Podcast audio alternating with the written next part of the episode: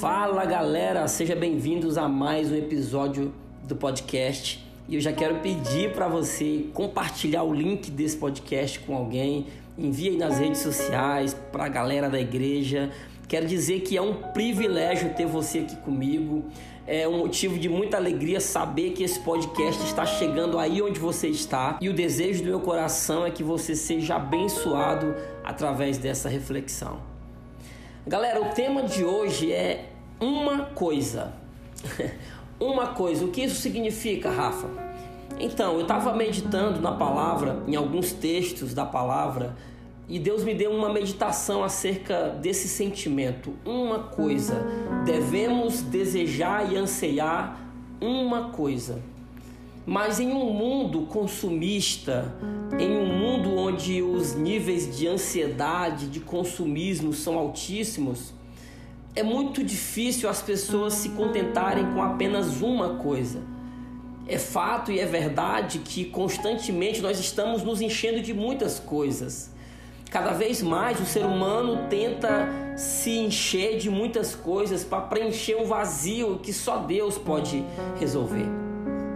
Constantemente as pessoas tentam se preencher de muitas coisas, quando na verdade, se elas descobrissem essa única coisa, essa uma coisa, elas seriam preenchidas para o resto da vida. E olha o que o salmista Davi diz no capítulo 27, versículo 4: Uma coisa peço ao Senhor e a buscarei, que eu possa morar na casa do Senhor todos os dias da minha vida para contemplar a beleza do Senhor e meditar no seu templo.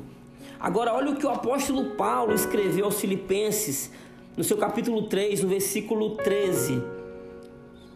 Quanto a mim, irmãos, não julgo havê-lo alcançado, mas uma coisa faço, esquecendo-me das coisas que ficam para trás e avançando para as que estão diante de mim, prossigo para o alvo, para o prêmio da soberana vocação de Deus em Cristo Jesus. Mas olha só o que, que diz em Lucas capítulo 10, versículo 41. Mas o Senhor respondeu: Marta, Marta, você anda inquieta e se preocupa com muitas coisas, mas apenas uma coisa é necessária. Maria escolheu a boa parte, e esta não lhe será tirada.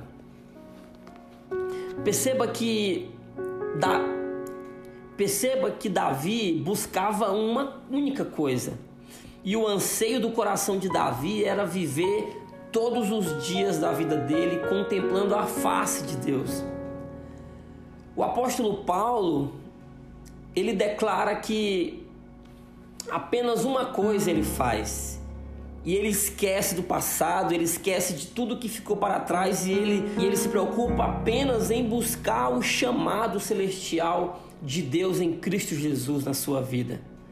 Maria de Betânia, irmã de Lázaro, compreendeu o que muitos de nós temos dificuldade para compreender de tantas coisas que ela poderia fazer.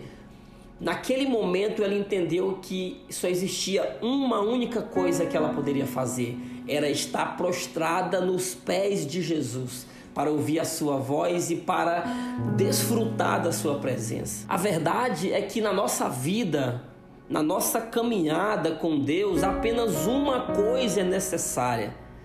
E é nos assentar aos pés de Jesus para ouvir as suas palavras.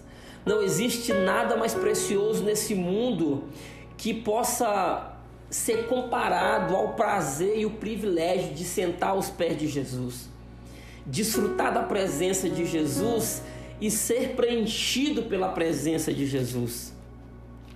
Agora, se você parar para perceber, uma coisa de Davi era a mesma coisa que Paulo ansiava, que também era a mesma coisa que Maria desejava.